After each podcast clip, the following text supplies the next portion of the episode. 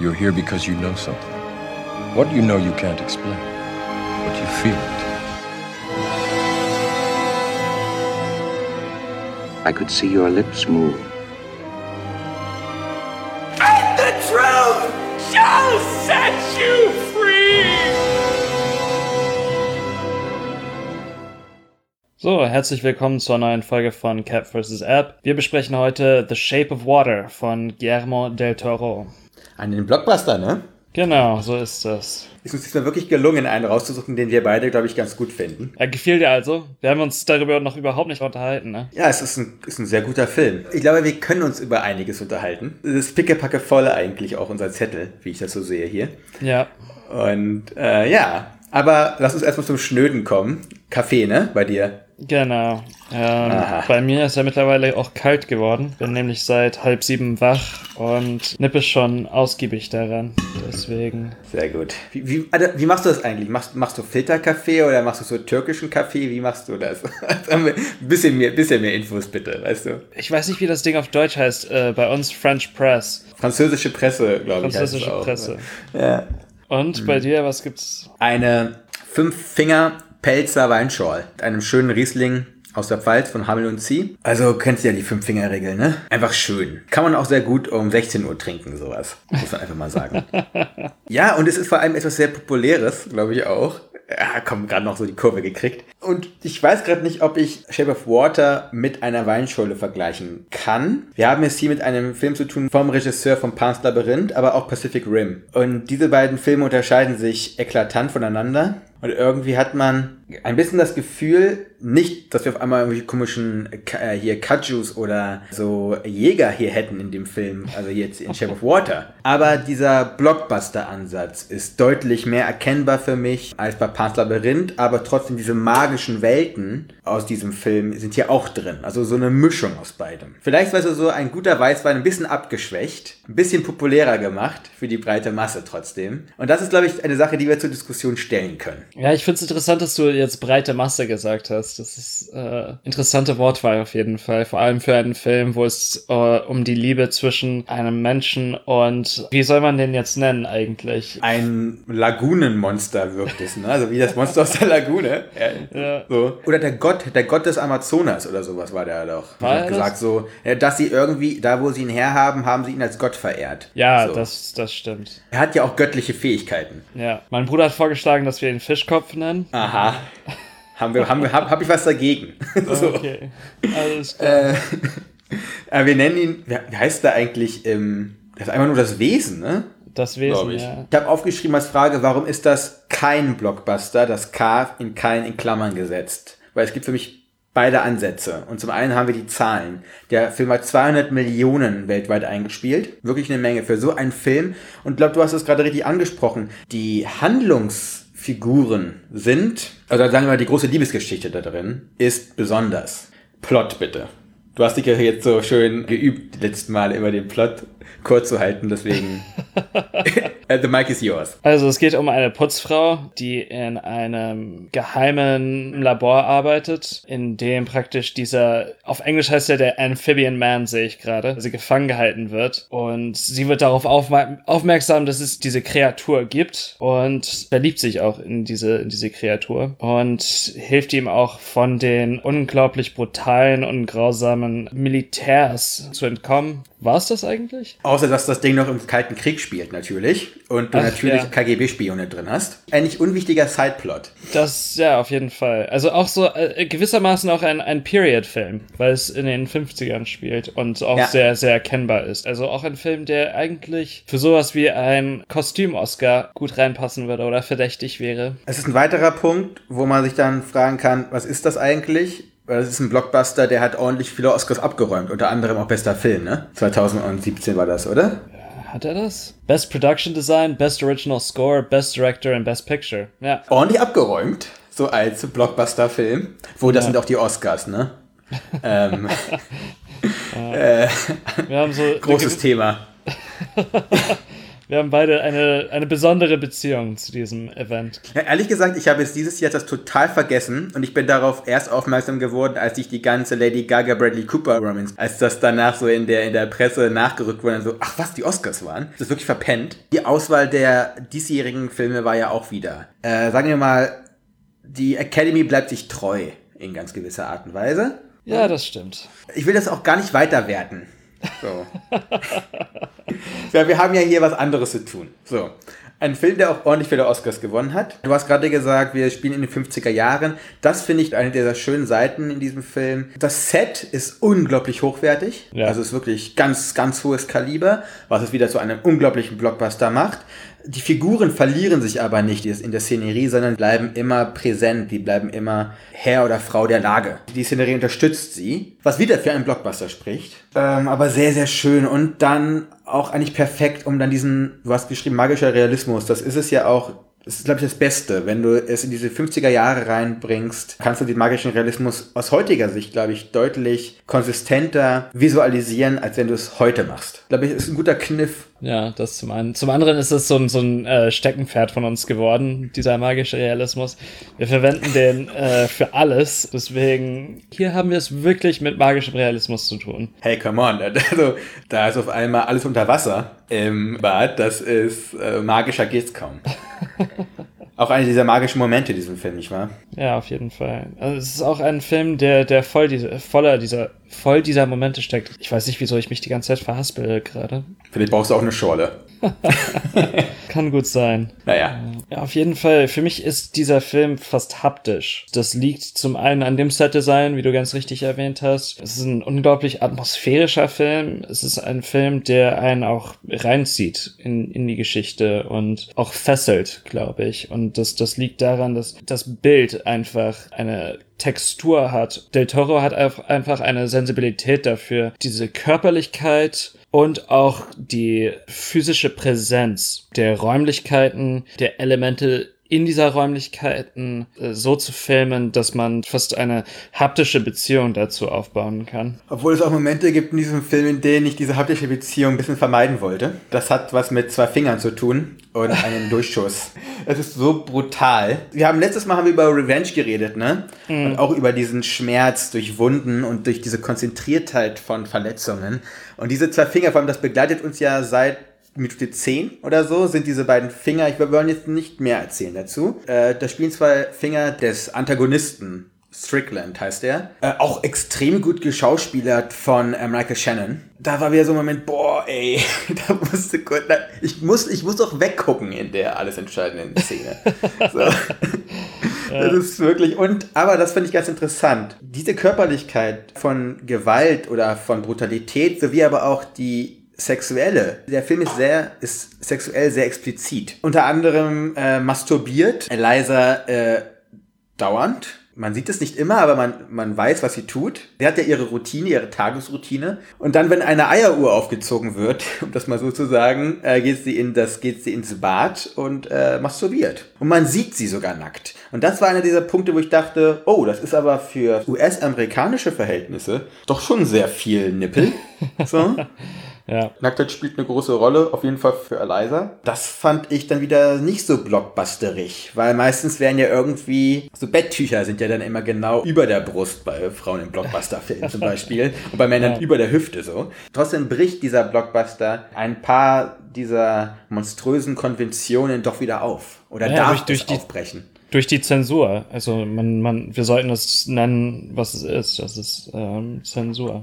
Ist das eine Schere, die es wirklich gibt, oder ist es eine Schere im Kopf? Das eine bedingt das andere. Weißt du, was ich meine? Das ist dann so ein, ein selbstreflexiver Prozess, wo das dann einfach hin und her pendelt. Es gab ja Heidenangst vor dieser X-Rating noch, als es noch keine Streaming-Services gab, wo man dann eben eine, eine No-Rating äh, sich anmaßen konnte. Ähm, ja. Das war der Tod für Filme, weil keine Kinos die sie zeigen würden oder wollten. Das finde ich so bemerkenswert, weil eigentlich da Film uns die, das Leben und die Welt zeigt, ist Nacktheit naturbedingt vorhanden. Sonst fällt mir das ja überhaupt nicht auf, außer wenn ich anscheinend so Blockbuster oder Filme unter der Prämisse eines Blockbusters schaue. Dann fällt mir das irgendwie auf, weißt du? Weil sonst, weil im Alter, im europäischen Film, da ist Körperlichkeit, reale Körperlichkeit ein, ein wichtiger Punkt. Und auf einmal guckt man so einen Blockbuster und denkt sich so, hey, fällt auf, weil das ja. kenne ich sonst so nicht. Auch diese brachiale Gewalt oder diese, na, der, nee, der brachiale Schmerz, würde ich es eher sagen. Ja, weil brachiale Gewalt kennen wir, kennen wir aus Rambo und Expendables, ja. Fast and Furious und so weiter und so fort. Das ist halt, das, das ist ja Feuerwerk, aber nicht, nicht brachial, also nicht Gewalt. Also es ist kein Schmerz. Leute fallen einfach um. Popcorn so. oder oder oder ja. äh, oder äh, Gunporn, keine Ahnung, wie man das äh, nennen soll. Aber das ist hier, wenn jemand der Elektroschocker ist, ein unglaublich präsenter Teil des Films. Da wird nichts zurückgehalten. Das ist Folter, was da was da betrieben wird. Ja. Und das kriegt man ziemlich unvermittelt mit. Du hast auch davor gesagt, man wird hineingezogen in diesen Film. Und mhm. ich wurde auch reingezogen. Mich dann aber ähm, nochmal darüber nachgedacht und gefragt, warum eigentlich. Es gibt eine Diskrepanz zwischen Erzählhaltung des Films und des Erzähltempos. Die Erzählhaltung ist eine sehr, sehr offene. Du kriegst nicht wirklich subjektive Einblicke in Gedankenwelten bekommst du nicht. Man weiß, man kann immer sehr gut verorten, wer erzählt mir was. Die Erzählstimme wird relativ schnell lokalisiert. Man weiß, wo die Kamera steht. Man weiß, warum uns was gezeigt. Also eigentlich im Blockbuster-Apparat bloß nicht zu viel irgendwie filmische Mittel brechen oder dehnen, ausdehnen, mhm. äh, damit der Zuschauer dranbleiben kann. Das, das, das funktioniert sehr gut. Da ist er ein Blockbuster vor dem Herrn. Aber das Erzähltempo ist ein anderes. Die erste Hälfte des Films ist unglaublich langsam, lässt sich aber Zeit, diese Kleinigkeiten uns zu zeigen. Und das ist sehr ja. gut, dass sie uns das zeigt, weil die Welt ist voller. Nicht nur die Welt als Szenerie, sondern auch vor allem die Welten, in denen sich dann auch äh, Eliza bewegt. Auch eine Andersartigkeit und eine Sinnlichkeit, die uns da präsentiert wird von ihr. Da lässt es sich das Zeit. Und das fand ich wieder anders als bei normalen, gewöhnlichen Blockbustern. Weil so viel Zeit, ohne dass wirklich du ähm, zum nächsten Plotpoint kommst, hast du eigentlich sonst nicht. Ja, nee, durchaus, das, das stimmt. Und dabei muss man auch sagen, dass, dass Eliza so eine fast blasse Existenz führt. Sie ist, sie wird von niemandem wirklich wahrgenommen. Äh, das liegt vor allem daran, dass sie äh, stumm ist und nur über Gebärdensprache praktisch kommunizieren kann. Also sie, sie verschwindet in dieser Rolle und sie hat auch ein, also es, es wird klar, dass sie eben ein inneres Leben hat. Das wird nicht oft nach außen projiziert. Das, das lässt sie praktisch nur dann zu, wenn sie mit ihrer Freundin spricht. Das ist eine Mitarbeiterin äh, in diesem Labor. Die Figur heißt Zelda und die Schauspielerin ist Octavia Spencer. Genau, auch fantastisch geschauspielert. Ja. Und ihr Nachbar, mit dem ist sie auch befreundet. Gier. Ja, geschauspielert. Richard Jenkins. Ja, sonst, sonst kommuniziert sie mit niemandem, sonst wird sie auch eigentlich nicht gesehen, bis eben Michael Shannon auf sie aufmerksam wird. Oder Richard, Richard ähm, Strickland, besser gesagt. Der Antagonist, sowie aber auch der Amphibien, was hast du gesagt? Amphibienmensch. Amphibian Man, ja. Das ist, das ist irgendwie ein seltsames Wort. ähm, boah, ist nicht einfach. Wie nennen wir es? Wie, wie nennen wir ihn denn? Ihn einfach. Weil er ist eindeutig männlich. Das fand ich auch so, das fand ich auch charmant. Ja. Wir lassen mal in dieser Folge wirklich Spoiler mal ein bisschen mehr weg. Das funktioniert ganz gut, glaube ich. Ich denke auch. Du hast geschrieben, es sind äh, gebrochene Persönlichkeiten. Wir haben es mit gebrochenen Persönlichkeiten zu tun. Willst, willst du was kurz dazu sagen? Ja, der Nachbar zum einen, dem sie befreundet ist, ist äh, homosexuell, sind auch die 50er Jahre, das heißt, er ist nicht geoutet oder hat, hat sich selbst noch nicht geoutet kann es auch nicht und lebt dann auch neben Eliza Hare, diese, diese Schattenexistenz. Und sie teilen sich auch die Räumlichkeiten, die, die Wohnung auch, oder? Sind sie Mitbewohner? Äh, nein, sie sind, die sind beides Untermieter über mhm. einem Kino. Auch ein unglaublich charmanter Einfall, finde ja. ich. Vor allem ein Kino, was dauernd leer ist. Also auch ein verlassener Ort. Genau das stimmt. Dann Zelda eben, deren Mann praktisch ein Nichtsnutz ist, äh, der sie auch ausverkauft an ihren Chef dann zum ja, Ende des halt Films. Jahrzehntelang nicht sein Maul aufkriegt und dann im falschen Moment. Genau. So. Und dann eben auch Eliza, die, ich glaube, das, das habe ich jetzt schon ausreichend erklärt, warum sie eben ja nicht nur bereit ist für diese Beziehung zu ihm, sondern auch eben diese Empathie aufbauen kann für ihn und ihn auch sehen kann, wahrnehmen kann als jemand, der in großen Qualen steckt, in große Schmerzen verspürt, weil sie eben nicht wahrgenommen wird die ganze Zeit. Sie, sie kann durch die Wahrnehmung anderer Menschen schlüpfen und fällt nicht auf. Äh, zum einen, weil sie Putzfrau ist, zum anderen, weil sie sich nicht behaupten kann oder behauptet. Ich weiß nicht, welches von beiden. Da würde ich jetzt mal kurz eingrätschen und ein bisschen widersprechen. Eliza will sich nicht behaupten. Also ich finde ihn, der Amphibienmensch oder Amphibienmann, und äh, Eliza, sie sind einzigen beiden nicht gebrochenen Personen. Sie sind, sie haben eine nicht Andersartigkeit, nicht nur im zeitlichen Kontext. Sie ist stumm und lebt auch in ihrer eigenen Welt und sie sind beide andersartig, aber sie sind die meines Erachtens die einzig beiden sicheren Pole. Und du hast es eigentlich, du hast es schon richtig gesagt. Um sie herum aber sind alle irgendwie gebrochen, verängstigt, irgendwie auch zwiegespalten, weil selbst Strickland, selbst der ist kein Fels in der Brandung. Er hat mehrere Zweifel, unter anderem auch, was bin ich wert? Ab wann bin ich jemand? Er hat auch diese Sache mit diesem Autokauf ne, und diese ganzen Zweifel, die in dieser Männlichkeit versteckt sind, die in diesen 50er Jahren gang und gäbe gewesen ist. Er ist auch in dieser perfekten heilen Welt in, mit seiner Frau, die ja wirklich so eine, wie nennt das, ist ja wie aus einer, wie aus einer Persil-Werbung aus den 50er Jahren sieht diese Frau aus. ne? Ja. Ist halt so perfekte Kinder irgendwie auch noch erzogen. Du merkst aber trotzdem in seinem Blick ist Zweifel. Oder auch der KGB-Offizier, der undercover da mitarbeitet, äh, Hofstadler, eigentlich Dimitri. Auch er er ist jemand, der eben das Schöne, das Einzigartige in diesen Amphibienmenschen hier sieht und es auch bewahren will. Und es kommt danach in den Konflikt seiner KGB-Obrigkeit, die ihm sagt, nein, wir möchten einfach nicht, dass die Amis was lernen, also er vernichte es auch. Alle um sie herum sind in tiefen inneren Kämpfen und Zweifeln. Die einzigen beiden, die meines Erachtens in diesem Film wirklich komplett klar sehen, sind Eliza und das Amphibien, der Amphibienmann. Ja, aber das, das liegt, also bei Eliza liegt es vielleicht auch daran, dass sie einfach zurück, sich zurückgezogen hat und das ist eine ziemlich natürliche oder verständliche Reaktion darauf, äh, dass diese Welt einfach von Gewalt gezeichnet ist. Das ist diese psychische Gewalt, die in diesen Obrigkeitsstrukturen des Militärs stecken, zum einen, aber auch in den, in den sozialen Erwartungen stecken, die eben dazu führen, dass der Nachbar sich nicht zu seiner Liebe und zu seiner Sexualität bekennen kann. Auch in äh, Strickland. Diese Menschlichkeit hat er sich selbst verboten oder entsagt. Er ist eigentlich das Monstrum. Entweder wird man durch eine Gebrochenheit zu etwas, was an dieser Gebrochenheit erkrankt und auch verkrampft und nicht sich mehr bewegen kann, oder deshalb Gebrochenheit ist das falsche Wort, finde ich, für Eliza, weil sie, sie ist eine starke Person und eine starke Persönlichkeit. Ja. Und sie ist eigentlich die einzig starke Persönlichkeit. Sie überlistet die gesamten US-amerikanischen hier Militärebenen. also, sie gegen alle, so ist das irgendwie. Ja, ja, ja. Weil sie einfach ein Ziel hat und sie sieht es und sie weiß, was sie will, weil sie auch vielleicht weiß, die Welt um mich herum ist noch nicht bereit dafür. Weil sie ist deutlich weiter als die meisten. und eigentlich, eigentlich als alle.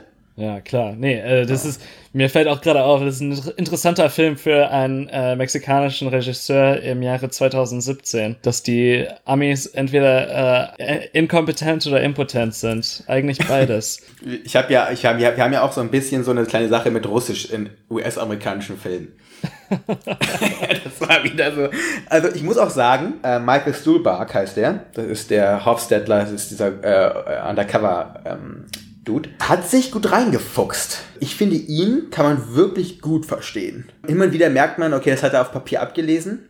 So, oder, aber das ist auch eine Fähigkeit trotzdem. Also, die Leute, die Leute lernen kein Russisch für einen Film. Das ist eh nicht möglich. So. Ja. Aber man, man, kann sich, man kann sich besser oder minder oder. Ja, und vor allem, es war grammatikalisch richtig, nicht so wie bei Pacific Rim 2, aus dem Franchise, was ja Del Toro selber auch erzeugt hat, wo er produziert hat, diesen Film, by the way, mhm. äh, wo es halt Müll erzählt wurde mit Idifignia. Sorry für alle russischsprachigen da draußen.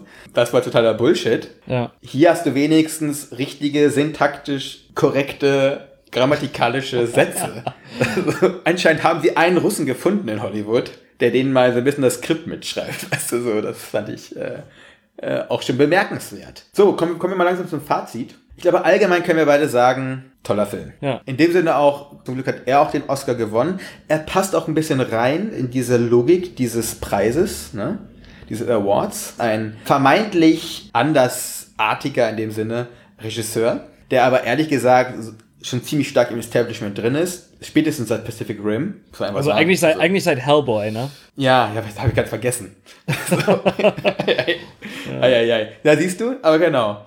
Aber das ist vielleicht auch dann ganz schön, dass er da trotzdem ein Filmemacher ist, der dieses Blockbuster-System benutzt oder es vielleicht sogar ein bisschen so ne, als, als Wogen benutzt, aber zu einer Welle durchbrechen kann. Und das finde ich ganz, ist ihm sehr gut gelungen. Über diesen Film denke ich deutlich länger nach, als über die meisten anderen der Blockbuster, die wir bisher besprochen haben glaube ich auch noch besprechen werden.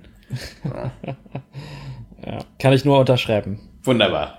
Nächste Woche, da gehen wir wieder mal auf ein Indie-Darling. Und zwar auf ein japanisches von Hirokazu Koreeda, Shoplifters.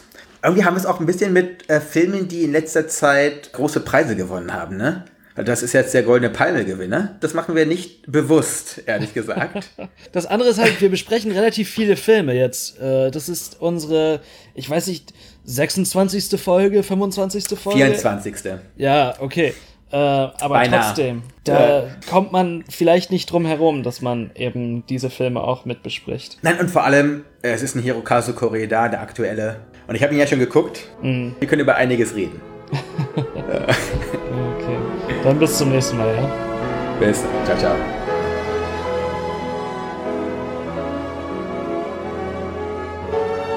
What do you want? You you want the moon? Just say the word and I'll throw a lasso around it and pull it down. Hey, that's a pretty good idea. I'll give you the moon, Barry. Just shut up. You had me at hello.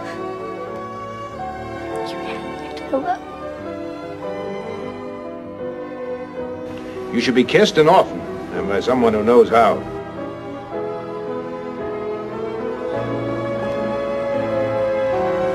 I'm also just a girl. Standing in front of a boy. Asking him to love her.